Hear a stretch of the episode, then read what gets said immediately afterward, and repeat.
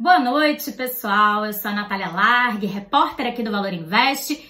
Vim trazer para vocês o saldo do dia, né? Não só do dia, na verdade, da semana toda, né? Contar para vocês como que ficou o mercado ao longo dessa sexta-feira e também ao longo dessa semana. E hoje foi um dia de montanha russa, né? Porque a gente teve ali rumores de que o Paulo Guedes, que é o ministro da Economia, estaria deixando o governo. Isso apavorou bastante os investidores, mexeu muito com o mercado. No auge ali daqueles rumores, o Ibovespa chegou a cair mais de 4%, mas depois o Paulo Guedes apareceu ali ao lado do presidente, disse que vai continuar no governo, que não pediu demissão. Isso deu uma acalmada nos ânimos. O Ibovespa chegou a subir ali bem perto da estabilidade, né, uma alta bem pequena, mas no final das contas o mercado ainda está apavorado aí com a questão do teto de gastos e o Ibovespa fechou em queda de 1,34%.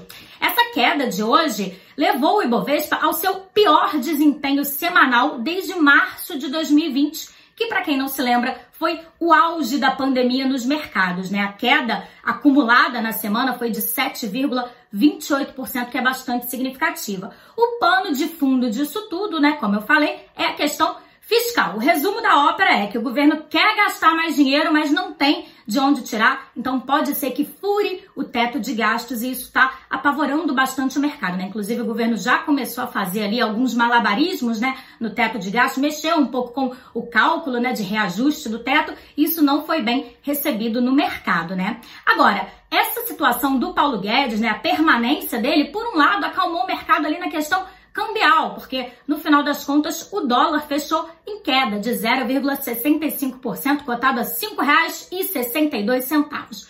Mas vamos aguardar, porque como eu disse, o mercado ainda está em sinal de alerta, né? Então vamos esperar aí para ver como que vai ser a próxima semana e eu volto aqui com vocês na segunda-feira para te contar como que foi o fechamento. Até lá. Bom final de semana a todos.